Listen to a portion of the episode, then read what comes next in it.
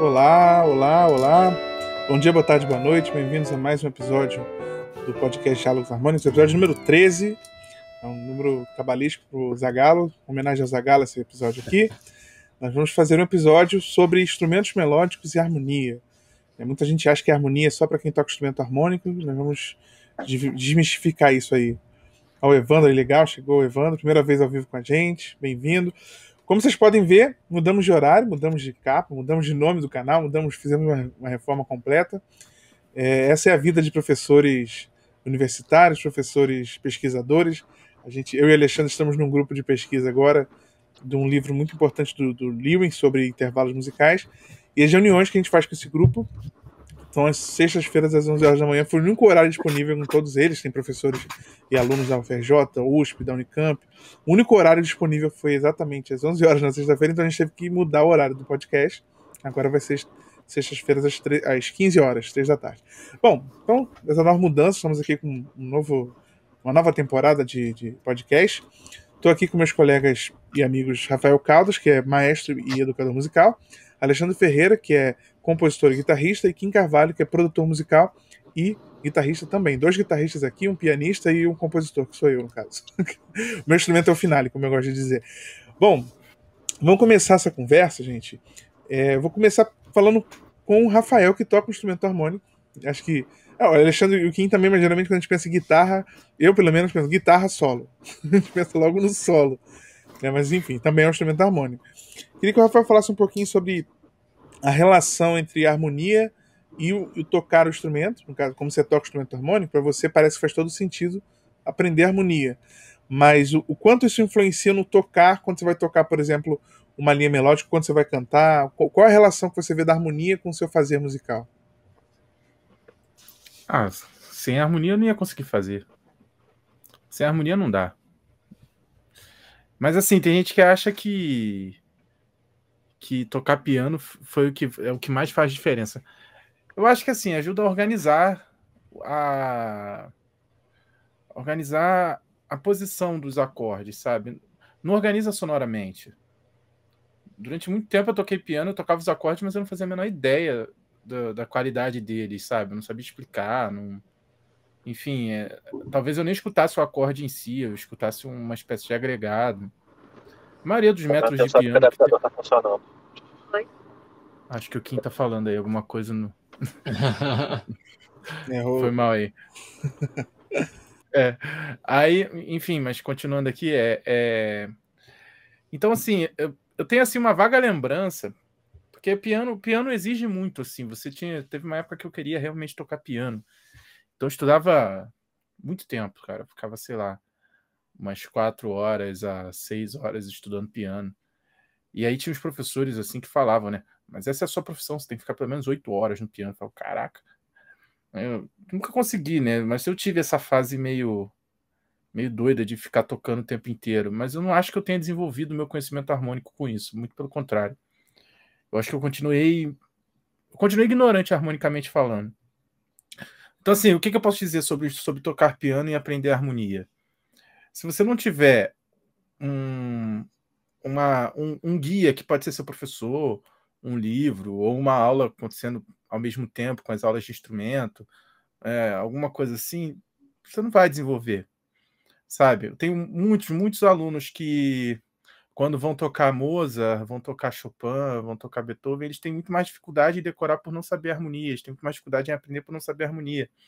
E eles me perguntam, pô, você pega uma sonata de Mozart? Não sei se Daniel chegou a, chegou a fazer aula de formas com um professor que queria as sonatas de, de, as sonatas à primeira vista, assim. É, com o professor Paulo Peloso. Chegou eu, a fazer? Eu, eu, fiz mais um só com ele. Aí ele não era sonata. Não era mas ele tocava não. as invenções, assim, meio que à primeira vista. Ele tocava todas, né? Sim, mas ele é pianista, que... ele é excelente pianista, né? Sim, o Paulo é genial, o cara, o cara pô, um dos professores mais marcantes que eu tive na graduação e grande amigo. Eu fazia tantas matérias, chegava os momentos que as matérias mais avançadas, era só eu e mais dois, então, tipo, acabava que a, a, essas matérias vira quase que um papo de amigos, né? Quando, especialmente quando são mais avançadas, porque aí você já está num nível onde é um, uma conversa. Era bem, foi bem legal chegar nessa fase. Mas o, o interessante é que quando eu era aluno, aluno, iniciante, eu achava que, nossa, o cara toca pra caramba, né? Não passava pela minha cabeça que o fato dele ser professor de harmonia, ser professor de formas musicais, ser professor de análise morfológica, era o que fazia ele ter um, ele bater o olho naquela partitura e tocar rápido. Porque eu ainda estava aprendendo isso. Mas depois que eu aprendi tudo isso, foi fundamental para eu conseguir fazer as leituras à primeira vista. E quando eu fui ministrar essas matérias, os alunos também ficavam, achavam incríveis. Caramba, o Rafael pega uma sonata de Mozart e sai tocando e tal. Como é que ele faz isso? Porque não, a gente não lê nota por nota quando a gente sabe a harmonia. A gente lê o agregado, mas a gente lê. Entendeu? Não é uma coisa que vem do, do instrumento para dentro da gente. Não, ela já está dentro da gente e a gente coloca no instrumento. A, a, é inverso, aquilo que a gente sempre fala que o instrumento é inanimado. Quem traz a alma para o instrumento somos nós. Nós é que tocamos ele. Não vai ser ele que vai dar a harmonia. Então, tipo, quem acha que vai tocar piano e vai aprender a harmonia, só porque vai tocar piano, só porque vai tocar um instrumento harmônico, está muito enganado. Você vai ficar anos instrumento, é, anos instrumento, anos se, se, se especializando ali no instrumento. Tecnicamente, você pode desenvolver especificamente para o instrumento, mas esse, essa falta de conhecimento ela vai te limitar entendeu? Porque mesmo estudando aquelas horas todas que eu falei aqui, eu não pegava sonata e lia à primeira vista, era um, era um parto mesmo, era difícil, era ler, eu ficava ali catando milho e tal. Mas a partir do momento que eu fui adquirindo esses conhecimentos, eu já conseguia uma, ter uma visão mais global, e aí as coisas vinham. É, é engraçado você falar, porque tem muitos hoje em dia, no advento da internet, principalmente, nós temos muitos cursos online que são assim: curso de harmonia aplicada à guitarra, curso de harmonia aplicada ao piano, curso de harmonia ah. aplicada ao ukulele. A gente tem um conceito de harmonia aplicada a um instrumento. E aí, o que você falou sobre o instrumento sendo animado é interessante, né? Porque é, eu sei harmonia, ponto. Me dá um violão, me explica como é que são as. É, eu sei tocar, mas. Digamos que eu não saiba tocar violão, mas me, me dá um violão, me explica, ó, essa corda solta é tal, essa corda solta é tal, aqui são as notas tal, que eu toco um acorde.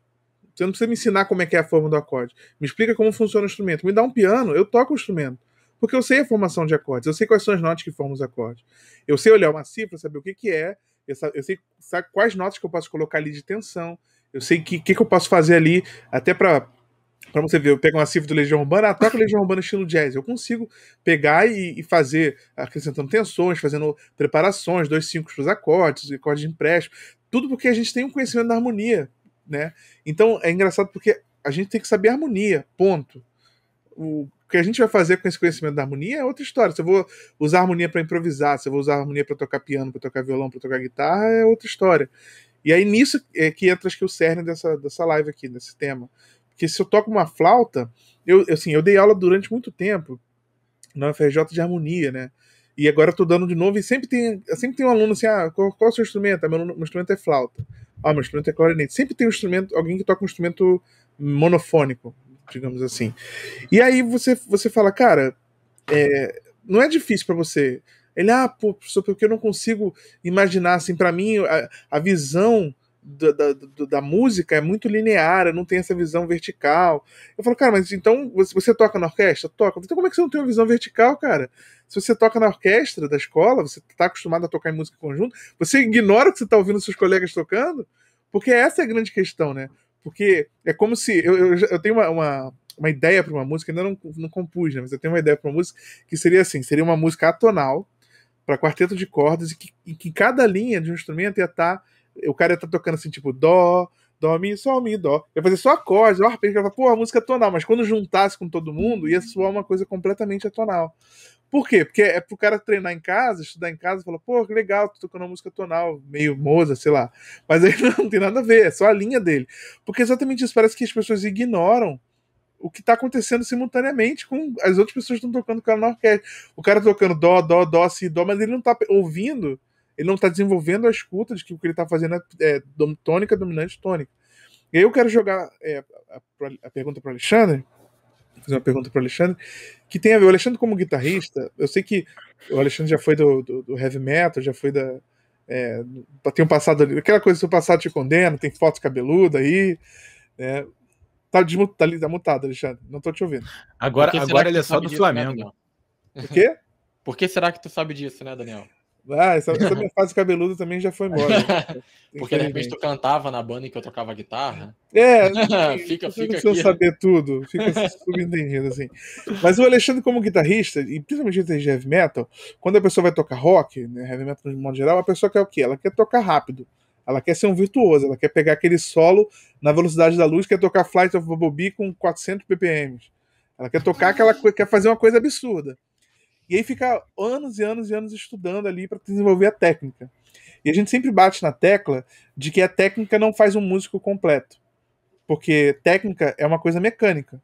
E se eu, se eu ensinar um robô, ó, faz assim que você faz o som do instrumento, o robô vai conseguir tocar muito mais rápido do que qualquer ser humano. Mas qual é a diferença de nós para os seres humanos? Aí tem uma coisa que a gente bate também na tecla, que é a consciência musical. Tá para sair no canal, no nosso canal do YouTube, um vídeo do Rafael falando um pouquinho mais sobre consciência musical. Tá bem legal, eu dei uma olhada no vídeo que ele gravou. Eu vi, em breve vai ser aqui no canal para vocês verem. Mas a ideia da consciência musical é o quê? É você saber o que você precisa fazer.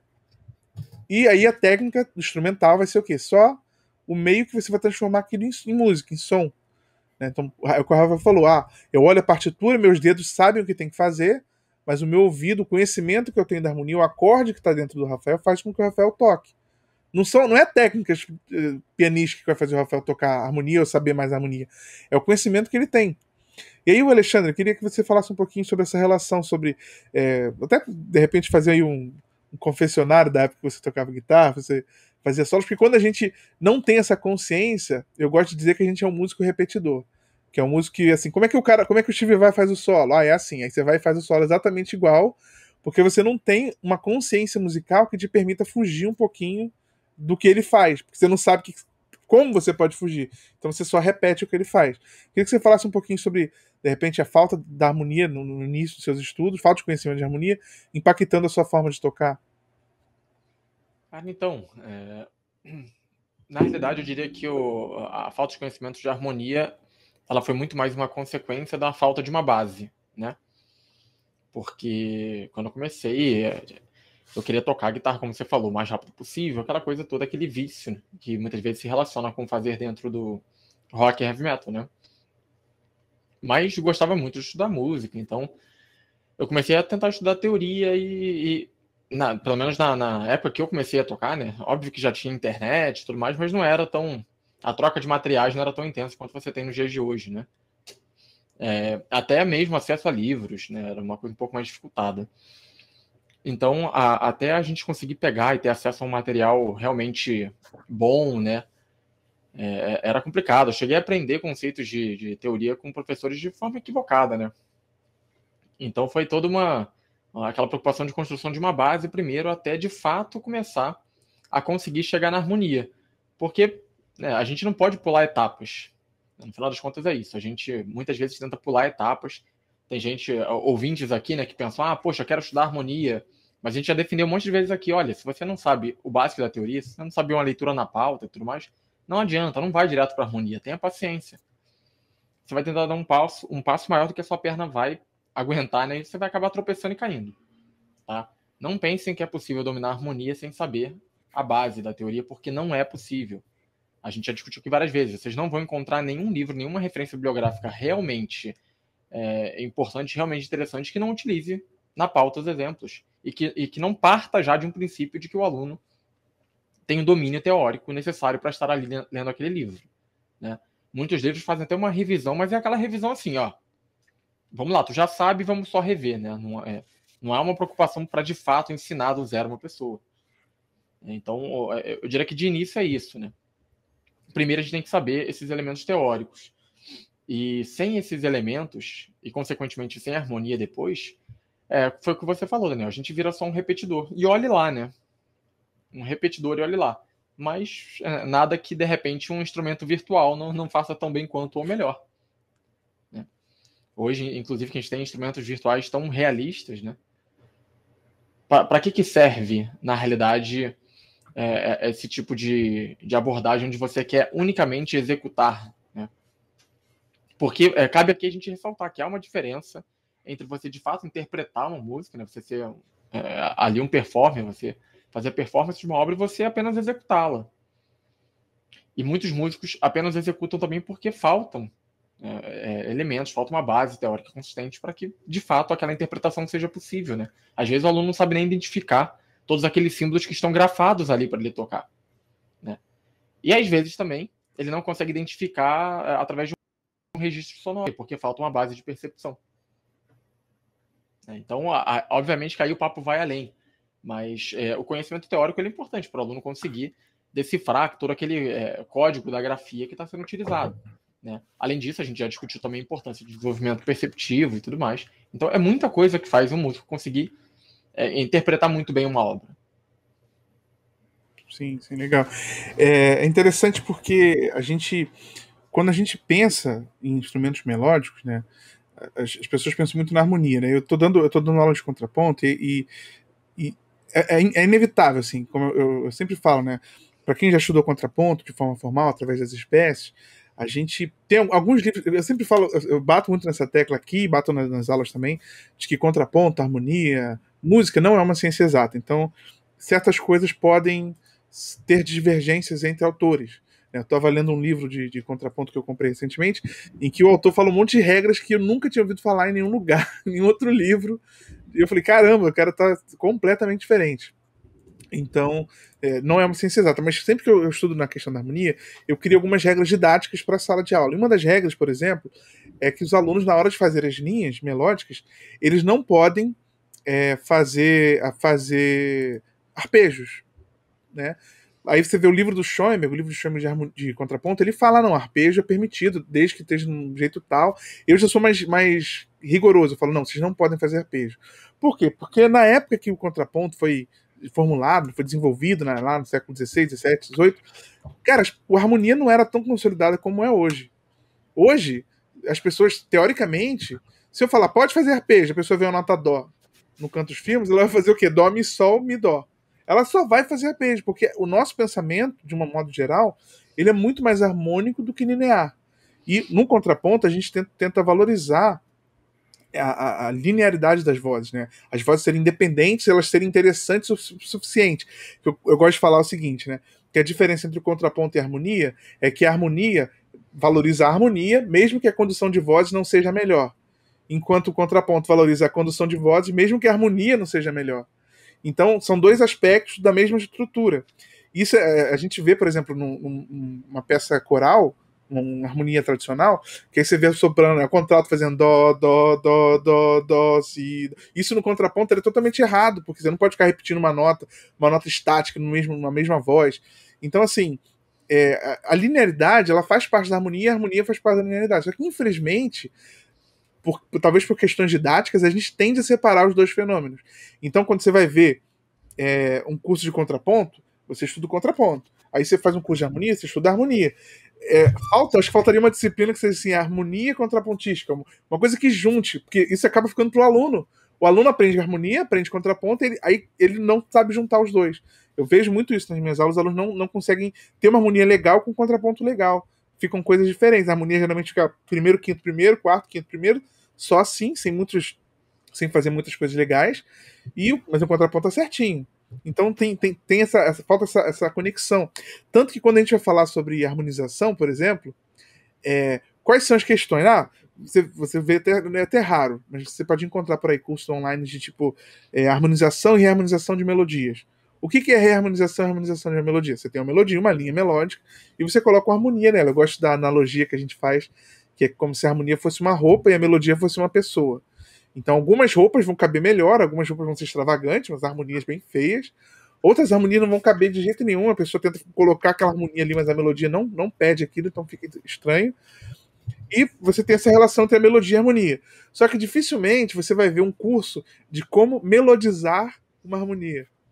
Seria o processo oposto. Que é, tá, eu tenho a minha harmonia. Como é que eu crio uma melodia interessante para essa harmonia? As pessoas elas partem da melodia para fazer harmonia. Por quê? Porque muitas pessoas não, não percebem isso que a, harmonia, a melodia ela geralmente tem uma harmonia implícita. E eu não estou falando necessariamente de arpejos. E se eu faço um arpejo, aí é óbvio, tem um acorde ali, e nem tão óbvio que eu posso pegar todas aquelas notas do arpejo, a gente já falou muito sobre isso aqui, mas eu posso interpretar com todas as tensões. Se eu vejo um dó mi sol, eu posso colocar um dó maior, Eu posso colocar como um Lá menor, então o Sol vai ser a sétima. Eu posso colocar como um Fá, em que eu vou ter a, a quinta, a, a, sétima e a nona. Enfim, eu posso interpretar mesmo esse arpejo de várias formas diferentes. Só que, como, pegando a analogia da roupa, uma melodia ela tem uma roupa que encaixa melhor. Né? É, eu, eu, comprei uma roupa pela Shopee, não façam isso, não fazendo propaganda contra a Shopee, mas você pede um número, vem outro, ou o número que você pediu não tem nada a ver, e simplesmente a roupa, eu pedi, tipo, eu pedi G e veio PP. E, cara, a diferença do G pro PP é muito. Cara, acho que ela não passa no meu braço, a roupa que eu comprei. Acho que teria que dar para uma criança a roupa. É, é, absurdo, assim. Mas por que, que eu tô falando isso? Porque nem toda roupa vai, vai funcionar em toda melodia, nem toda harmonia vai funcionar em toda melodia. Me embolei na própria metade. Acontece.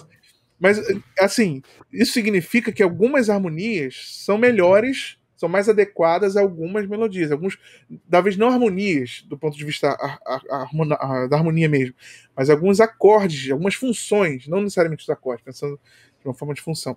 E eu queria falar com vocês, o Kim, o Kim tá, mandou mensagem pra gente aqui, tá um pouco enrolado, ele vai conseguir entrar daqui a pouco, mas eu queria ver quem quiser falar, o Rafael, o Alexandre, sobre essa relação. Eu, eu, nunca tinha pensado sobre isso, né? Sobre. A gente não tem um curso de melodizar uma harmonia. As pessoas, quando vão pensar em melodizar uma harmonia, o que elas pensam? Ah, vou botar uma atenção. Então elas tocam, vão compor, pega, toca a harmonia no violão, no piano e cantam a melodia que acha que fica bonita ali, que fica interessante, mas não tem um pensamento musical em cima da melodia para harmonia. Eu, eu aí... tenho. Bom, Desculpa, falar. Daniel. É, é, eu, eu diria que um dos problemas aí, talvez, seja porque a gente entra numa questão que a gente já abordou algumas vezes, né?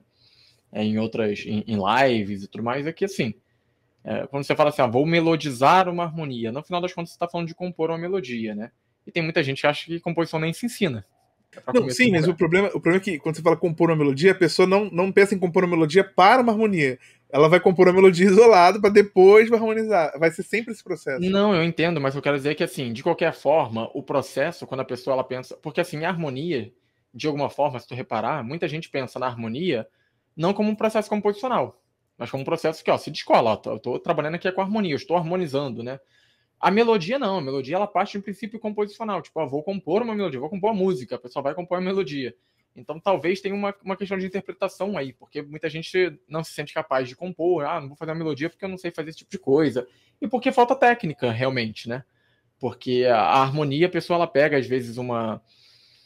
É, um, um, estudo de harmonia que ela tem, né? Estudo harmonia funcional, e pega, monta os acordes ali, ela joga uma levada de algum gênero e pronto.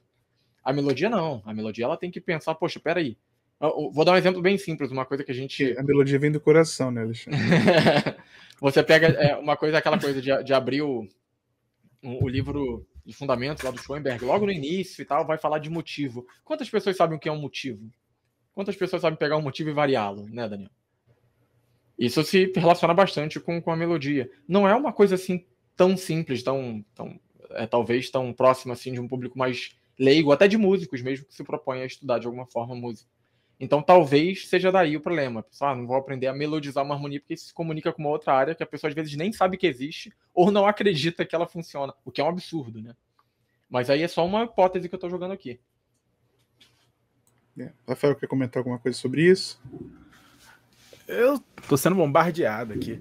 Tô pensando aqui em várias coisas, né? É... Menos um ponto. não, por que, que eu tenho menos um ponto e vocês não têm? De vocês é que é mais um ponto? Não, não sei. Eu, eu tava aqui, alguma live que a gente fez, eu, foi uma brincadeira que tá salvo aqui o menos um ponto para o Rafael.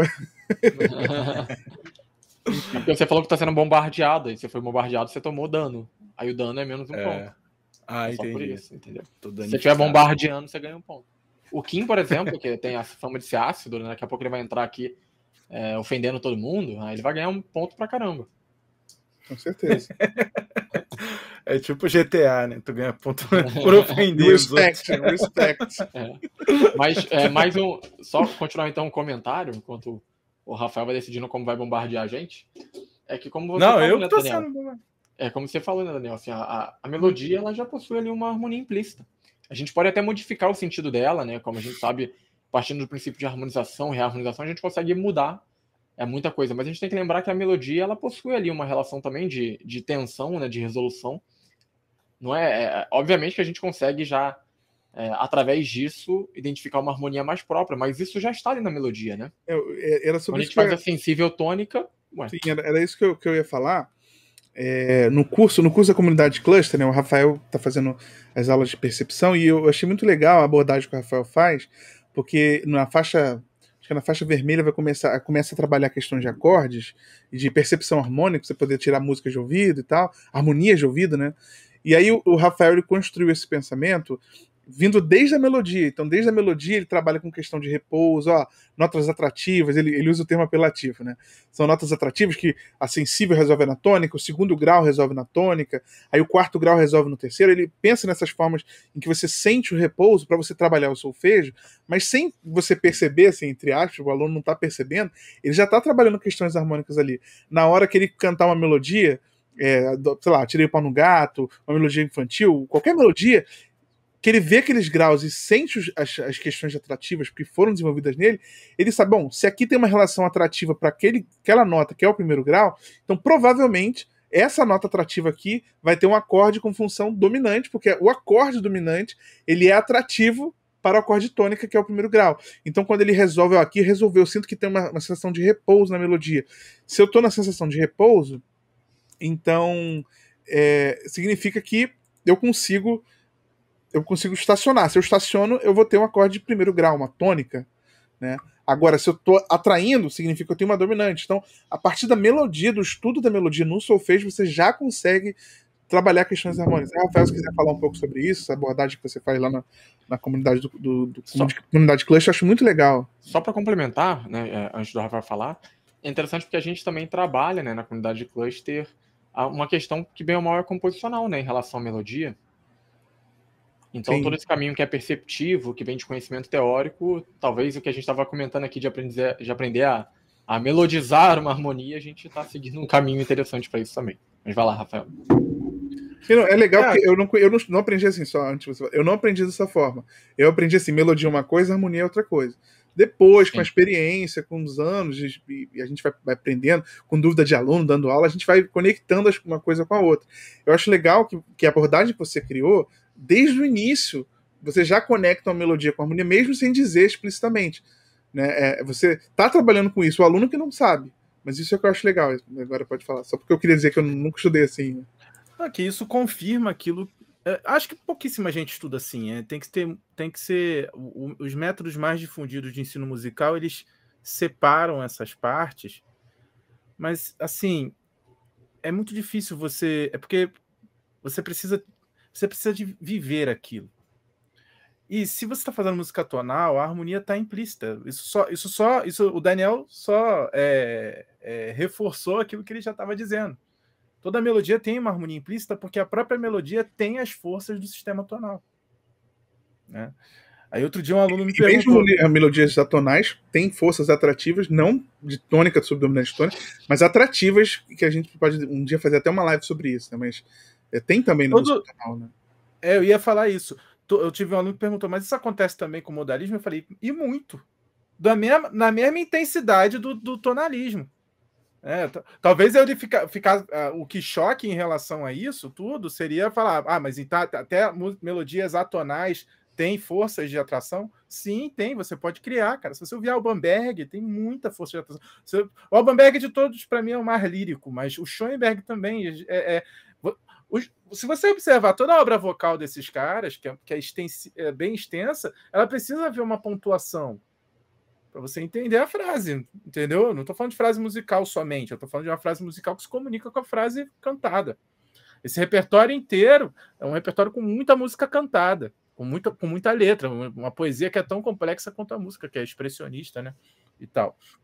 Então, ouvir esse repertório vale a pena para poder entender isso que eu estou dizendo. Então, é, foi até um, eu recebi essa dúvida esses dias, né? Me perguntando, Rafael, no curso da comunidade que a gente trabalha percepção harmônica, eu falo, olha, não faz sentido que você não aprenda percepção harmônica desde o início, porque quando, se, quando a gente está falando de tonalidades, a gente já está falando de harmonia há muito tempo. Isso é implícito dentro da própria escala. A escala tem as forças dentro dela. E a, talvez a grande dificuldade que o Daniel está falando em relação aos alunos que de contraponto lá, que não, que não conseguem fazer uma boa conexão com a harmonia, talvez seja porque cantam pouco, porque vivem pouco a, a, a, a, a experiência de fazer melodia. Né? E, e por outro lado, o, o, o, aluno que toca o instrumento melódico vive pouco a experiência de parar para refletir sobre as questões das forças tonais que estão acontecendo ali. Ah, a culpa é do aluno? Não. Não. Isso, o Daniel isso mesmo falou, eu também não aprendi assim, o Rafael também não aprendeu assim.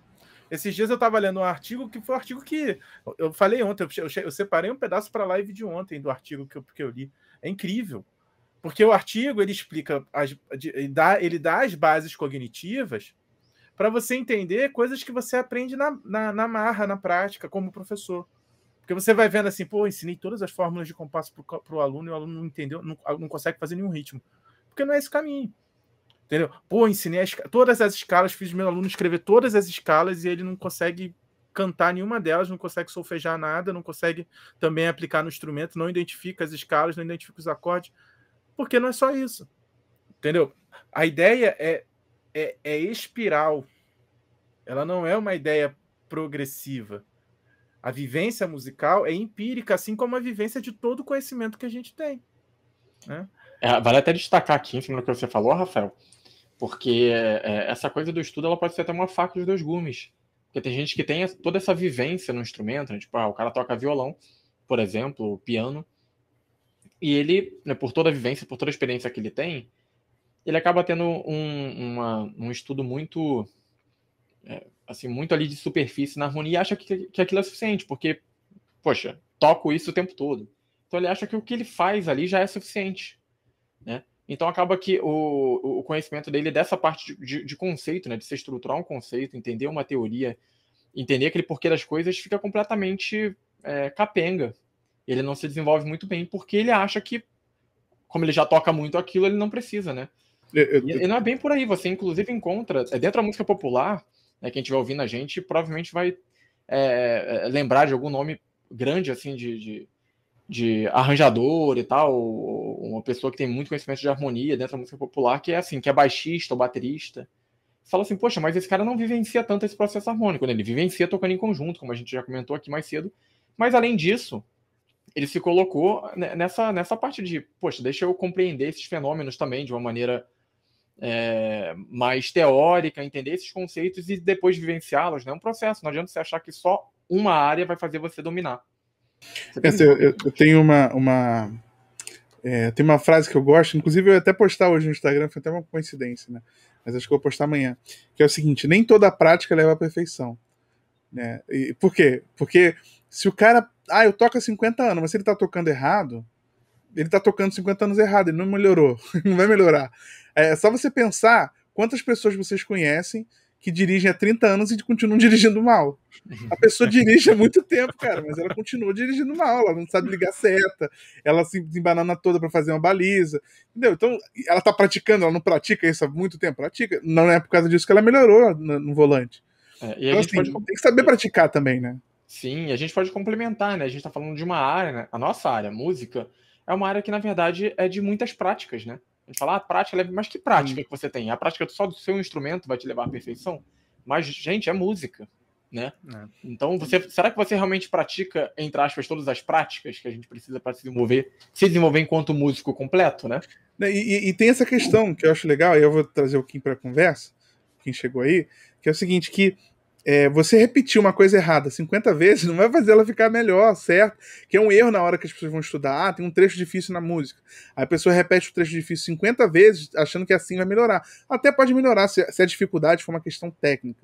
Mas muitas vezes a dificuldade é o entendimento, a pessoa entender o que, ela precisa fazer para fazer aquilo ali. Mas se a gente desviar muito o assunto, já puxando o Kim, né, aproveitar que o Kim chegou aí com toda a sua acidez, é, eu queria saber do Kim, Kim ácido. Preparem-se, senhoras e senhores. É, nessa segunda temporada, o Kim vai estar mais ácido do que, do que nunca. Mas o, o, que eu queria saber do Kim em relação a, ao instrumento melódico. Eu falei do Alexandre, o Alexandre toca guitarra, e geralmente, por mais que guitarra seja um instrumento harmônico, quando você pensa num estilo rock, heavy metal, ninguém fala, ah, eu quero tocar guitarra para tocar rock para fazer os riffs e fazer a base. Não, todo mundo quer ser o solo, quer fazer a melodia, né, a improvisação da música. Eu queria que você falasse um pouquinho sobre a relação entre tocar um solo e saber a harmonia por trás do solo, a importância disso, né? Cara, é... a relação é total, né? Porque assim, se você faz um solo é... sem saber nada de harmonia, a, a, chance de você cagar nele é gigantesca, sabe? E é o que a gente mais vê, é, aproveitando, né? É, eu estava aí mais cedo e alguém reclamando de cabeludos e falando que é como é que é passado negro, passado rebelde. Não entendi essa questão com cabeludo não, tá? Só para falar aqui, só para só para deixar claro essa questão não, tá? Falando em cabelo, quando eu conheci o Daniel, o cabelo dele era assim, igual o seu. Se eu botar a face do Daniel na tua, é a pessoa que eu conheci quando eu conheci o Daniel. Alguns quilos a mais também. Né? Não, mas oh, você fazer um, um, solo sem você saber a harmonia é como se os caras te entregassem um carro e mandassem você entrar numa sala escura e falar assim, ó, tem um monte de obstáculo aí. Chega com o carro inteiro até o outro, outro lado da sala. Sabe? Se, se, se, você acha que você vai chegar, não, cara, você não vai. Assim, você tem uma probabilidade de chegar. Vai ser igual o filme é, novo para, de Wall Street, né? É, parafraseando o, o Doutor Estranho, é uma em 14 bilhões de chances. Saca? Então, assim, é, é se arriscar demais. Novamente, é aquela questão. Como é que é? Só para ser, ser o chato da teoria, né? A galera acha que só tocar, só tocar vai funcionar. Como o Daniel disse, é, cara, um, como é que é? Dois erros não fazem um acerto, quanto mais você fazer 50 vezes o mesmo erro. Você não vai, você não vai estar mais próximo. É, acho que até o Daniel que já falou essa, essa analogia. Se você está indo para o caminho errado, tipo, você não está chegando mais perto do seu objetivo, você está indo cada vez para mais longe. Então, tem assim, uma frase, tem uma frase que é interessante, eu não lembro de quem é, mas que assim, não adianta nada andar na direção oposta, na direção oposta dentro do trem se você pegou o trem errado. Você tá no trem errado, não adianta você voltar pro final. Você não vai voltar o caminho, você tá errado. É, é assim, é muito complicado se você vai fazer. É, eu tinha comentado isso, na verdade. Você vai virar o quê? Um, rep, um reprodutor, né? Você vai conseguir assim, tocar, você vai reproduzir aquilo. Né? Então, assim, você consegue tocar um solo certo? Consegue, mas você está imitando alguém. Agora, você interpretar de fato, você de repente improvisar e tal, sem esse conhecimento, é, é muito difícil, né? Ou você vai ficar completamente preso, porque a gente pode falar assim: ah, poxa, mas eu conheço gente que não sabe nada disso e improvisa muito bem. E às vezes a pessoa ela se desenvolveu em termos perceptivos muito bem, né?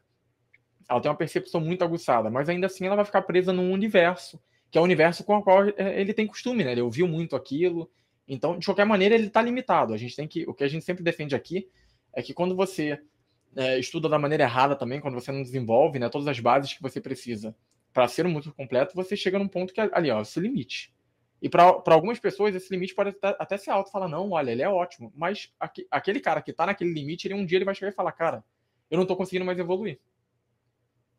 Não estou indo além disso. Porque ele está preso a uma linguagem, né?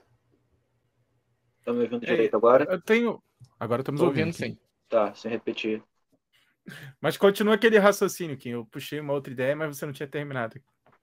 Não, mas é, é falar isso, você vai estar tá, é, tateando no escuro, sabe? Assim, é você. É aquela história, assim, você pode é, chutar uma bola lá do, de um lado do Maracanã e fazer o gol no outro. Mas assim, quais são as chances de você conseguir isso? Sabe? Assim, será que isso é realmente eficiente? Sabe?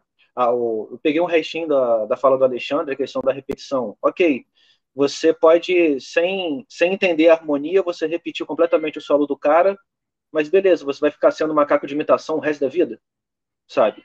É, é, como eu já tive alunos assim que adoravam a parte técnica, então assim, é, é eles sabiam pra caramba, sabiam reproduzir solo de Kiko Loureiro, reproduzir solo do Steve Vai, reproduzir solo do Iron Maiden, mas aí chegava assim e falava, tipo, faz um. E na hora de fazer o solo dele era do Red Hot Chili Peppers. É. Não, nem isso. é. Coisa menor, assim, é, o cara toca é, Carry On, mas se você pedir pra, pedia para ele fazer um, uma sequência básica em, tipo, em Dó maior, ele ficava meio enrolado, porque ele não tinha estudado harmonia. Sabe? Ou às vezes fazer, tipo, acordes simples, assim. O cara, principalmente a galera do heavy metal, né? Que tem muita questão de tocar com distorção e, e se prende no, no, que a galera, especificamente de guitarra, chama de power chords, né? Que é uma coisa mais básica, assim. Então, assim, o cara, é, às vezes, fazer, por exemplo, não era nem assim, a, o negócio era tão, é, tão repetição, assim, tão é, é solto da teoria, que chegava, inclusive, a afetar a parte técnica. Porque é, vazava para assim, ele às vezes ele não conseguia executar tecnicamente aquele dosão maior de violão, sabe? Ele não estava acostumado com isso. Tão grande era o, a questão assim da, dessa separação, só para aproveitar já que estão me chamando tão, tanto de ácido aqui, eu tô tão quietinho na minha, essa separação burra sabe, entre teoria e, e, e, prática, como se a prática pudesse subsistir e, a teoria fosse uma coisa assim, não, a teoria é uma coisa que só vem para atrapalhar a prática. Não, meu amigo, olha só, é, conhecimento, você pensar, você, tipo, é, é, desenvolver teorias sobre a prática, só ajuda a prática. É para isso que a teoria está aqui. A teoria está, como eu falo sempre, a teoria está para ajudar, sabe? Então, assim, é, é a mesma coisa de você falar assim, não, pô, eu preciso sair daqui do recreio e ir até a barra, mas eu não vou de carro não, porque carro só atrapalha. Eu preferi ir a pé, porque carro, esse negócio de tecnologia, volante, marcha e, e roda, não, eu tenho que ir a pé porque é, a pé que é roots, sabe? Tipo, Deus me deu duas pernas, para que, que eu vou andar de carro? Beleza, vai lá. Daqui a quatro horas você chega no lugar onde você quer. Você pode usar levar 20 também... minutos. Eu gostei disso, acho que você tem que usar isso também em alguma discussão de áudio falando sobre analógico digital. Gente.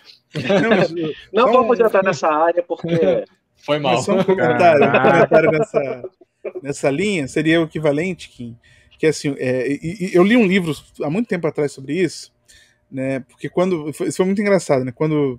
Um pequeno parênteses, quando eu fui fazer a própria substituto da FJ em 2014, um dos pontos da prova era a pedagogia da composição. Eu falei, meu Deus, o que, que, que, que quer dizer isso? Não tem bibliografia, né? Aí eu comecei a pesquisar um monte de.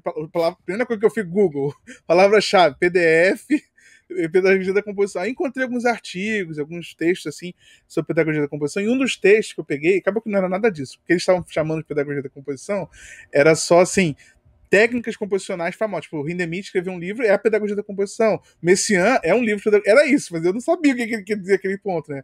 Eu tinha, sei lá, por volta dos meus 20, 20 e poucos anos ali, eu não fazia ideia do que ele queria, mas enfim.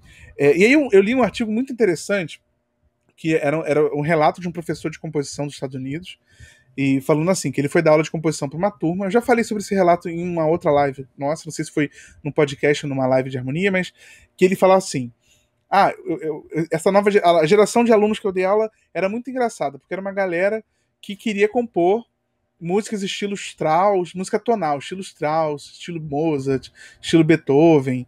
Só que aí eu falava, vocês estudam harmonia? Não. Vocês estudam contraponto? Ah, a gente não gosta, é meio chato. Vocês estudam orquestração? Ele, ah, é muito difícil. Então ele falava assim, então as pessoas, elas não estudavam exatamente a base teórica que fazia com que elas conseguissem compor músicas igual Strauss, igual Mozart, Beethoven, enfim. E aí o que, que acontecia? A música que elas compunham era uma música. Aí o livro eu lembro que o cara falava assim, né? O texto em inglês falou, era, era sounds like, tipo, sou alguma coisa parecido com o Strauss, só que era como se fosse um Strauss mal feito. Por quê? Porque não tem a base teórica que o Strauss tinha para fazer a música dele. Então, assim, é, é, é, é, como se eu quisesse falar, não, eu quero compor igual o Tom Jobim. Eu acho Tom Jobim incrível, eu quero compor igual o Tom Jobim. Como é que eu vou fazer isso? Eu vou ouvir Tom Jobim oito horas por dia, vou tocar as músicas dele, e com isso eu vou chegar e em algum momento eu vou compor. Não, o que vai acontecer? Pode ser que a cada dez músicas que eu faça, uma música tem uma estrofe que soe parecido com Tom Jobim mas não vai chegar perto. Por quê? Porque eu tô só repetindo as coisas que ele tá fazendo. Agora, se eu parar para pensar, não, deixa eu, deixa eu ver aqui como é Tom Jobim eu analisar a harmonia, entender os processos, entender o estilo, entender o que ele fez, aí eu, eu tomo o que a gente chama de consciência musical, eu passo a ser consciente daquilo que eu preciso para fazer o que eu quero. Ah, o que, que eu quero? Eu quero compor igual Tom Jobim. Eu já sei o que, que eu preciso, é isso, é assim que eu faço, compus. Só que as pessoas elas querem na tentativa e erro chegar nesse resultado. Então é engraçado, porque ela não quer a teoria que na verdade vai ser um atalho Vai ser uma forma de. de... Imagina, cara, eu, eu, já contei várias vezes aqui que eu criei a teoria dos conjuntos, criei a teoria nehmanniana, né? Na minha adolescência, tive algumas ideias. E eu falei, cara, que genial, sou um gênio, criei isso aqui. Aí na faculdade você vai descobrir que aquilo ali já existia há muitos anos e que tem muito mais do que eu já tinha inventado. Só que eu tava naquela coisa de tentar descobrir. Mas olha, olha o tempo que eu perdi. Porque se eu tivesse conhecido aquela teoria no início, olha o tanto que eu poderia ter aprendido, tanta coisa que eu poderia ter desenvolvido mais. Então, assim, as pessoas elas têm medo da teoria, a gente sempre fala isso. Mas a teoria é um atalho. ela vai facilitar com que você consiga atingir seus objetivos sem que você precise ter tentativa e erro.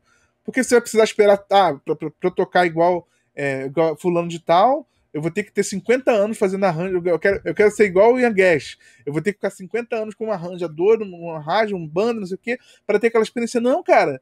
Ele sintetizou nos livros dele. Você pode estudar o livro dele para você entender o pensamento dele. Aí você vai praticar, que só entendimento não funciona. Mas é um atalho. Você não precisa ter que fazer tentativa e erro até você chegar lá. E isso é que as pessoas precisam entender, né? É um estudo Mas, burro, como diria o Kim. Poxa, e a criatividade, cara? Como assim? Como assim, tentativa e erro é criatividade fluindo, cara. É, mas aí não vai vir do teu coração.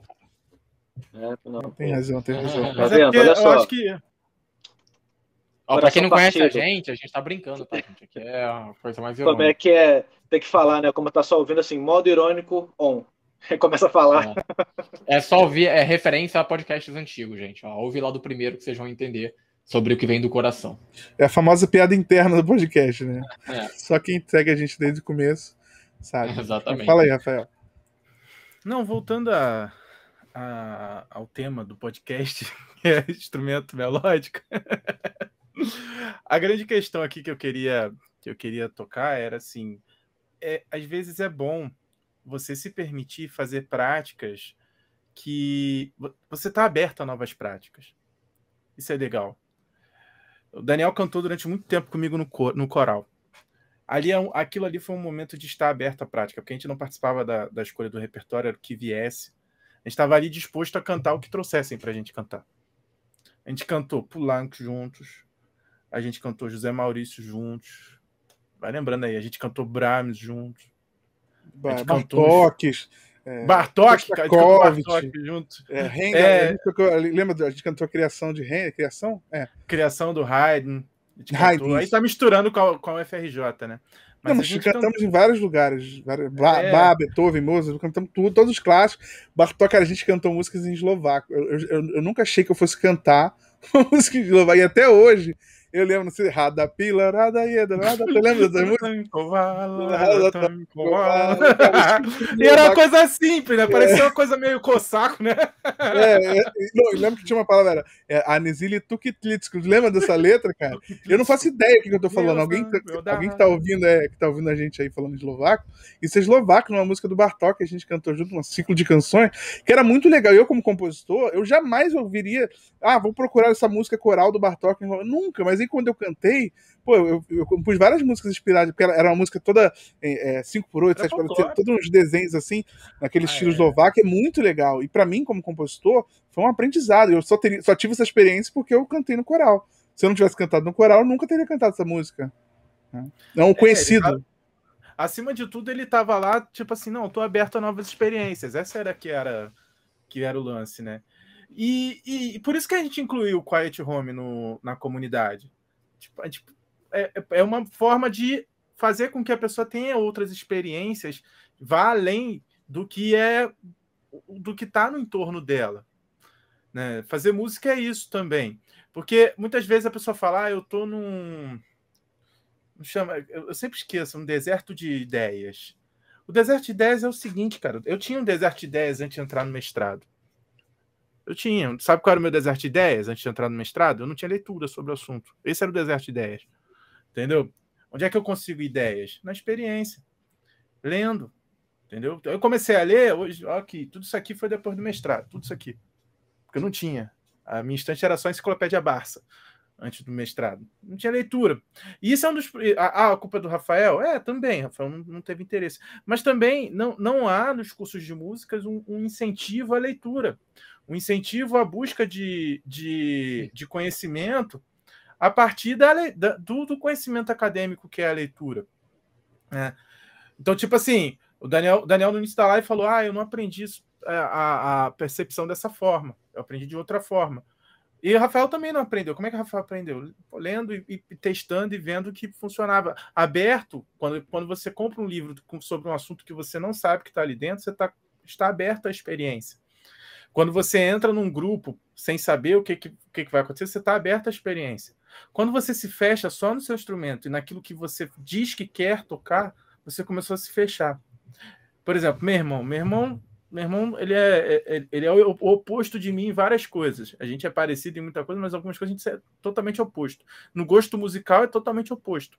Mas muitas vezes ele chega para mim e fala assim: ah, essas, é, essas músicas que você que você ouve são músicas mais chatas, são músicas que não, não me agradam. Eu falo, mas peraí, o que, que você quer ouvir? É, não, quero alguma coisa que, eu, que me agrade. Beleza, eu vou te agradar. Entrei no Spotify e abri uma playlist chamada Faxina Nostalgia. Essa playlist agrada a todo mundo, porque tem Rita Lee, tem Lulu Santos. Não, não é, tipo assim, quem, quem, quem, quem não gosta de coisa de coisa de, de, quem é mais moderno vai ouvir, quem é mais eclético vai ouvir e tal. Mas no final das contas, o que me permite ter esse repertório em mente, porque, porque eu sei que vai agradar o pessoal da geração do meu irmão, é o estudo. É eu sentar e estudar algumas coisas ligadas à época. Isso é próprio do musicólogo, né? Tipo assim, pô, isso aqui fez muito sucesso nessa época. E, não é, e, não, e é legal pra caramba. Você vai escutando, depois você vai ouvindo as, as composições e tal. A, a parte toda de, de, de, produção é bem legal também. E aí você já sabe. Mas o que que acontece? Que, por que, que o Rafael conhece o repertório que ele vai gostar e o irmão dele não conhece o repertório do Rafael? Essa é a questão. Entendeu? Você, muita gente diz, eu sou eclético. Não é eclético. O cara ouve algumas coisas ali. Ser eclético é você se, se dar a oportunidade de ouvir em eslovaco, se dar a oportunidade de cantar em eslovaco. Do mesmo jeito que você se dá a oportunidade de cantar Rita Lee, de cantar, de cantar é, Luiz Gonzaga. Você entrar no meu perfil do, do Spotify, tem de tudo. Tem dia que eu tô afim de ouvir um Take On Me mesmo. Take On Me, Take On Me. Take... Quero ouvir um rock anos 80 bem farofada. Tem dia que. Porque eu tô querendo ouvir aquilo. Mas tem dia que eu tô afim de ouvir Beethoven. Tem dia que eu tô afim de ouvir Bach. Entende? Isso, isso significa ter experiência. Aí, aquilo, só para voltar sobre a, sobre a questão do criativo, o cara fala: Ah, eu não tenho, eu tô sem criatividade. Claro, bicho, tu não tá estudando nada. Você, só, você tá ali sentado esperando cair o raio na tua cabeça.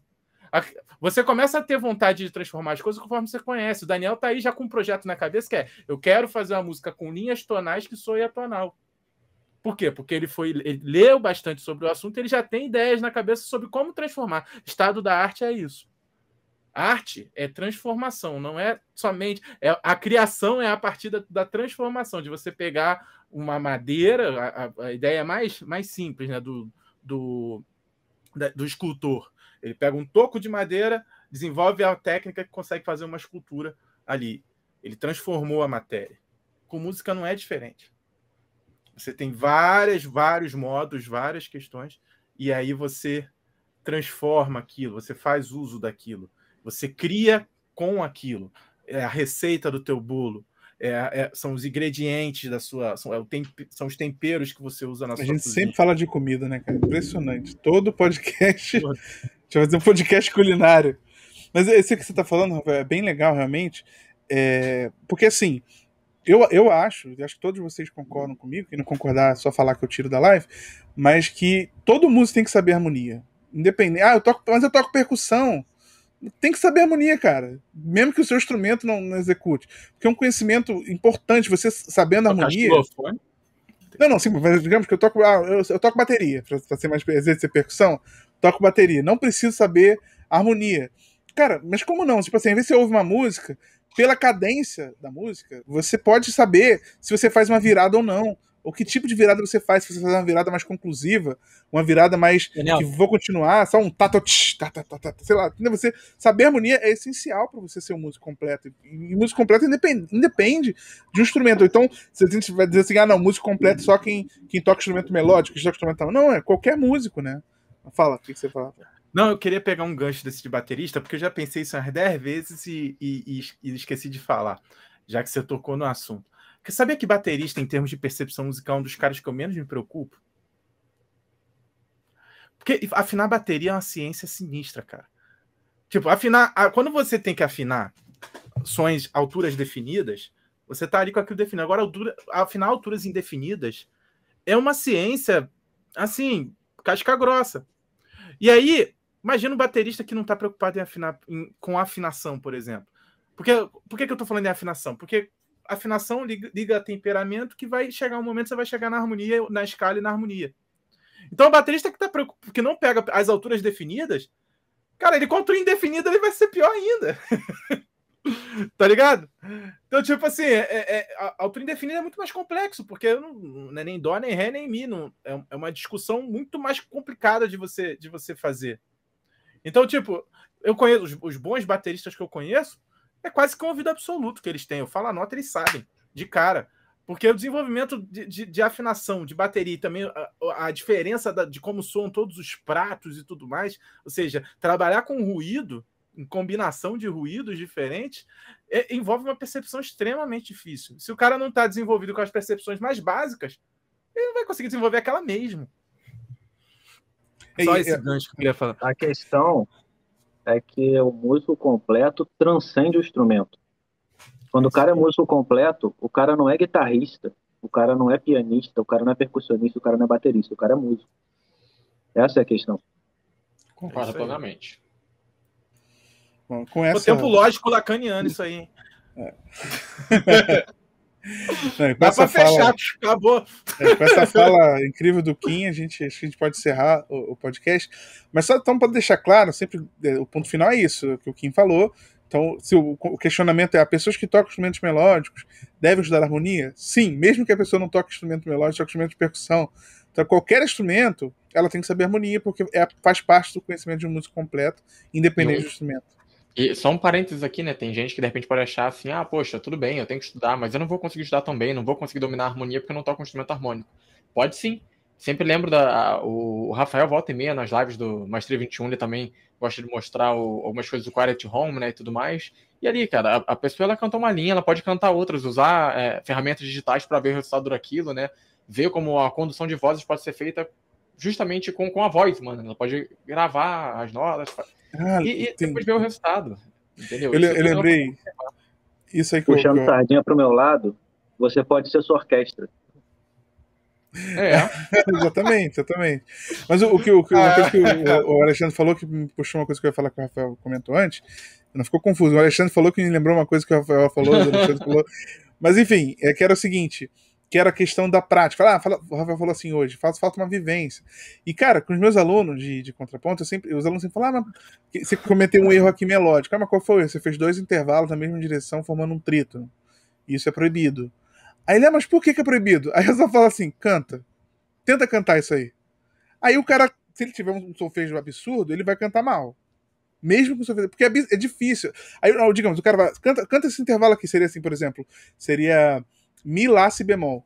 Você cantou Mi, Lá perfeito, é o Si bemol perfeito. Beleza, afinou direitinho. Agora, Rafael, sustenta uma nota Dó. Acabou.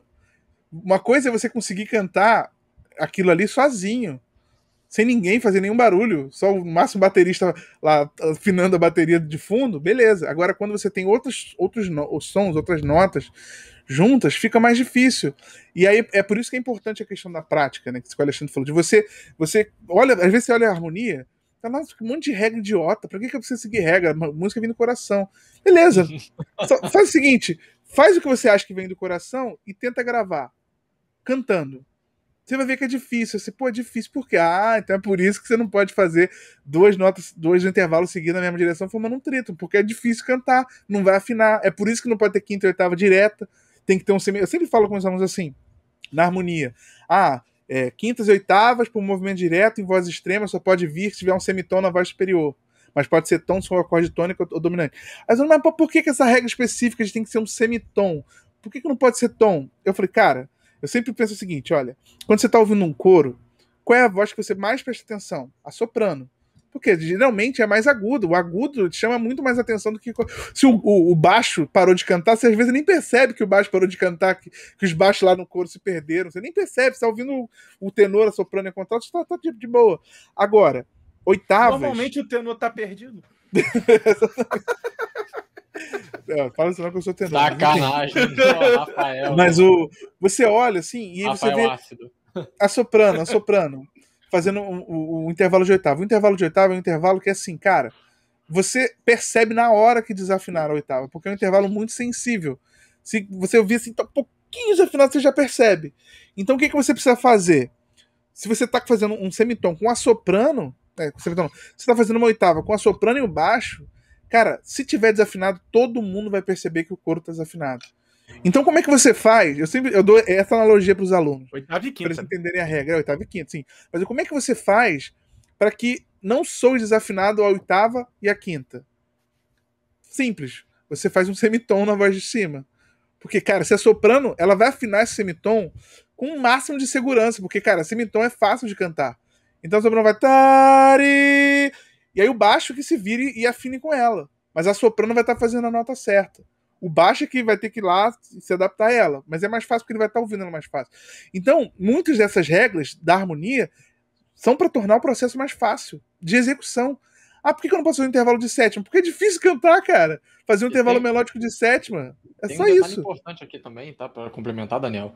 É porque às vezes o aluno chega e fala: ah, por que, que eu tenho que ficar seguindo essa teoria toda? Como se essa teoria toda tivesse. Alguém em algum momento falou: ah, sabe uma coisa? Eu quero sacanear. Não pode oitava para. Não, é porque isso foi observado na prática, na verdade, né? Isso vem de uma construção de um repertório. E torna mais fácil, cara. Exatamente. Também. Isso não rolava. Então, a partir de uma observação, a galera, ó, e precisa ser dessa forma. É melhor não fazer dessa forma, não. É, é, porque senão fica parecendo que alguém sentou em algum momento atrás de uma mesa e falou: Ah, meu irmão, sabe uma coisa? Quero começar a quebrar todo mundo aqui, ó. Não pode isso, não pode isso. Se fizer isso aqui, eu vou tacar fogo. Não, Na é verdade, é, é mais mercadológico. Veja só. Os caras estavam perdendo muito tempo e dinheiro com gente fazendo errado. Aí levava para o teatro para fazer ópera e tal, tal, tinha um monte de problema porque os caras não sabiam conduzir direito. Aí um cara começou. A história não, não é verdade, tá? Tô brincando. Aí o Ramu começou a ter raiva disso que aí ele viu os, os, os, donos do teatro reclamando, xingando todo mundo, ele foi contratado, falou assim, cara, bota a regra pra essa galera parar de fazer coisa que é impossível fazer, que faz a gente perder tempo e quase matar o cantor que não afina. Não, mas, é, mas é bem isso. o, que acontece... o que acontece? A pessoa fala, não vou seguir regra nenhuma. Aí ela vai na tentativa e erro, na tentativa e erro. No final, ela vai percebendo, Ih, não, se eu fizer assim fica melhor. Ela vai estar tá reconstruindo todas as regras. É só isso. É, no final das contas, a, a, a regra, final das contas foi o que o Daniel é... falou. É um atalho, né? É, é porque assim, é, isso não, sempre parte a... de uma necessidade. E a regra não é uma pessoa que inventou o jogo e começou a fazer a regra do jogo. Embora muitas regras de jogo sejam influência de outros jogos que existiam antes e que não funcionavam. Inclusive, futebol, antes de ser futebol, era uma porradaria. Tem todo mundo correr atrás da bola. Era... Tem, até ele virar o Até hoje, é alguns times são assim. Entendeu? Os jogos do Fluminense e Juventude agora dando jogo, cada um pega a bola e corre, ninguém sabia fazer nada. Aqui no Rio, na minha época de colégio, tinha gente que jogava o porrada bola, né? É, é, eu acho, eu é assim, abaixo do pescoço tudo é canela, né? Exatamente. A, a lógica era alguém pegar na bola e os outros tentarem bater em quem tava com a bola. E, surpreendentemente, todo mundo queria estar com a bola, né, cara? Era uma, uma coisa assim, um sadomasoquismo muito louco. Sim. É por aí. Mas é, mas é isso, entende? A, a, o, o que o Ramon fez, que é um dos primeiros tratados que a gente tem de harmonia, ele existiu, foi observar a prática comum dos, dos caras que davam certo. Tipo assim, porra, o que, o que esse cara faz soa muito bem e, e, o que é o que todo mundo está fazendo. Então, a, não são regras, são, é uma sistemática aonde você pega as práticas mais comuns e, obse por observação, é, compila, né? Pra, essa é uma grande questão com contraponto. É, outro dia eu estava conversando com o Daniel sobre isso, porque o contraponto ele passa por várias, por várias várias épocas diferentes. Contraponto existe até hoje. É, é, muito legal você estudar contraponto a partir da visão do Schoenberg, porque ele é genial. Por que, que o Schoenberg é genial e uma referência no contraponto? E também na harmonia, né? Porque ele começa a aplicar as regras do contraponto do século XVI lá na música tonal dele, como experiência, não porque ele quer, mas como experiência. Ele queria ver como é que rolava. Então, tipo, ele, ah, eu, a, a, a consonância é tratada dessa maneira, então, eu vou tratar a dissonância do mesmo jeito que a consonância. E vou tratar a, a uma, são, são coisas para você testar e ver como é que seria que acontece. É Depois você começa a, criar né? sistemas. É. Ele tinha consciência do, da linguagem. Não, não mas, quero... mas essa, ele tinha consciência da, da linguagem antiga para poder conseguir Sim. construir uma nova. Eu não quero afastar muito tempo. Não, eu ia falar, não quero afastar muito tempo, porque né, o nosso tema era essa relação entre melodia e harmonia. Mas tem, tem esse outro ponto que você falou, ah, porque tem as regras do jogo e tudo mais. E tem muita gente, tem muito músico que quer estudar, às vezes começa a estudar um pouquinho a harmonia. E como o Daniel falou, o cara começa a querer inventar as coisas dele, e às vezes ele acha, ah, estou fazendo assim, ou rebelde, né? Ah, não sei porque essas regras, eu faço do meu jeito. Mas no final das contas ele está fazendo algo que existe e que só ele não conhece, né? Então, quando ele acha que ele está é, quebrando as regras de um jogo, ele está seguindo as regras de um outro jogo que ele desconhece no final das contas, né? Exatamente. Como aquela coisa, o cara chega e fala, ah, aqui tá dizendo que eu tenho que fazer assim, não, mas eu faço, ó, eu como eu sou rebelde, eu inverto isso daqui, esse acorde que diz que não pode acontecer aqui, eu coloco, aí no final das contas, em vez de uma música tonal, ele tá fazendo modal e ele não sabe disso. Exatamente. Não é, sabe explicar também. Não sabe explicar, não sabe. Ele, é. ele, ele, no final das contas, ele acha que ele tá fazendo uma coisa mega surpreendente. Não, ele tá fazendo uma coisa super simples, só que ele desconhece o processo, né? É por isso que o estudo é importante, pra gente entender até o limite das coisas, né? Quando a gente fala de música tonal, a gente tá falando, falando de um tipo de música que, se, que tem um limite, né? Que está estabelecido dentro de um determinado limite. Isso aí dá, dá tema de vários episódios de podcast, né? É. Em vez de regra, se você se acha genial, você normalmente não é. Boa. Então, assim, é, é, você ficar tentando fazer rodeio e depois você inventa roda. Então, assim, é, é, não tenha medo de estudar. Eu acho que essa é a questão. Porque, assim, é, se não fica. Imagina se até hoje o Daniel achasse que ele tinha inventado a teoria dos conjuntos. Ele ia estar fazendo uma porrada, tipo, não, vou fazer um, um curso online, vou mostrar porque é minha teoria, porque eu criei que não sei o quê. Ele ia ter lançado aquele manual dos acordes, o código secreto dos acordes ia ser dele. Exatamente. Ai, mas, ai, mas ai, em minha defesa, é, é assim, na minha tese eu criei, eu criei teorias, eu criei conceitos. Mas eu só criei a partir do conhecimento que eu tinha, e eu posso dizer que eu criei, porque eu pesquisei muito, eu li muito, li várias teses, várias dissertações, vários artigos, e aí você entende o que, que, que existe, fala, tá, deixa eu sistematizar isso aqui. E aí eu fui, apliquei em repertório, a gente, ou seja, pra, até para você criar uma coisa nova, você tem que ter conhecimento, porque para ter certeza de que você não está reinventando a roda, como você falou. Exatamente. É, a só... criação, ela não é uma coisa leviana. Você tem que ter muita responsabilidade com a criação. Você sabe então, uma assim, coisa é que eu faço? Ah, desculpa. É...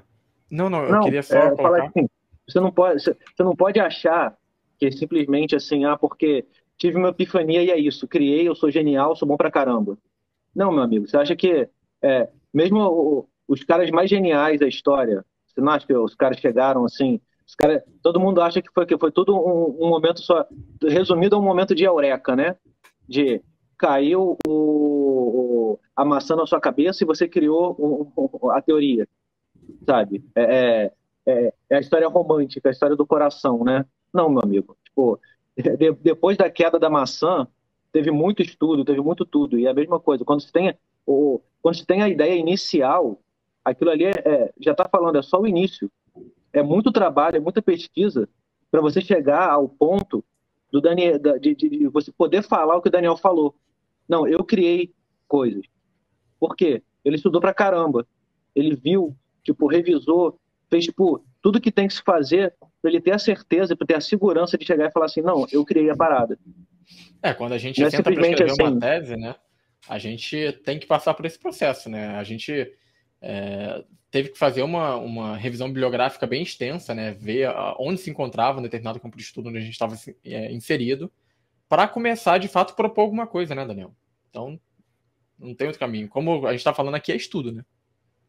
É, e aí existe um estudo que, que, no caso do Daniel e do Alexandre aí, estão falando do estudo que envolve pesquisa, né? Que envolve você saber procurar e ir atrás do assunto.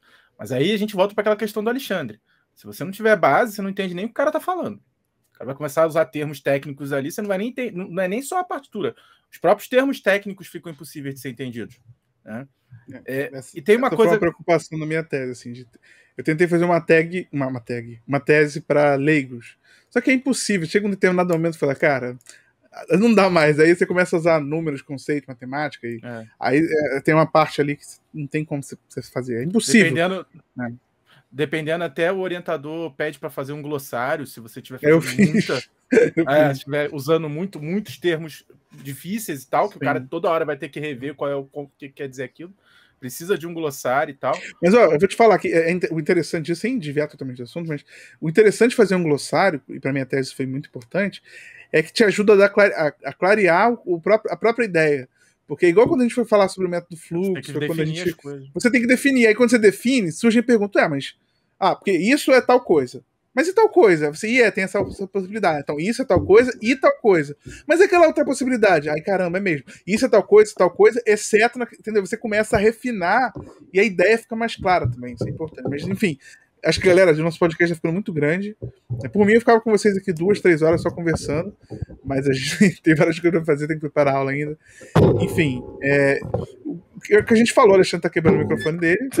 tá desmontando é. tudo ali. Calma, Alexandre, já tá acabando. É, a gente falamos então bastante coisa sobre instrumentos melódicos, a importância de estudar harmonia, não só para instrumentos melódicos, vamos até de instrumentos de percussão. E é importante. O, o Evandro postou aqui uma dúvida que a gente perguntou pra gente que caracteriza a música modal. Eu falei com ele que isso é um, é um, um tema para um podcast inteiro. A gente pode fazer um podcast falando sobre música modal. Que é uma Toda coisa música é modal, né, Daniel? Sim, sim. Mas a gente pode trabalhar de, em outros podcasts, não vai dar tempo de trabalhar isso aqui. Mas enfim, queria agradecer então a presença de vocês que estão aqui ouvindo, assistindo a live, seja no YouTube. Não se esqueça de se inscrever no nosso canal do YouTube. Não se esqueça de acompanhar no seu podcast, é, no seu tocador de podcast favorito, o podcast Diálogos Harmônicos. E acho que esse episódio 13 foi bem, bem interessante. Vamos ver se o 14 vai ser melhor ou pior. Se a gente vai estar numa curva ascendente ou descendente. Vai depender aí da, da, da nossa motivação e de, de, como vocês estão dando feedbacks. É legal ver, o Evandro falou que gosta muito da gente, segue a gente. Então é legal a gente ver esses feedbacks, deixa nos comentários aí o que vocês estão achando, o que vocês acharam do episódio, porque esse tipo de coisa acaba sendo um combustível pra gente nesses tempos de incerteza, de saber se a gente continua fazendo, se tem as pessoas estão gostando. Porque, apesar de ser um podcast, ser uma conversa meio despretensiosa, a gente busca ensinar muita coisa aqui. É, daria para aprender muito com os podcasts, né, né, Rafael, Alexandre, Kim. A gente fala muita besteira, mas também fala muita coisa boa. Dá para filtrar e aprender muito com a gente. Com certeza. É. E agradecer, Bom, sim, ao Evandro e também aos nossos demais seguidores, né, que sempre deixam mensagens aí. A gente sabe que tem muitos alunos também que ouvem nosso podcast. É sempre agradecer pelo carinho, porque de fato é um combustível pra gente, né? A gente pô, fica muito animado em continuar com o trabalho quando a gente vê que tem pessoas que, é, que realmente estão felizes com o que a gente está desenvolvendo e entregando. É, com certeza. Bom, então é isso, pessoal. Bom dia, boa tarde, boa noite. Até a próxima.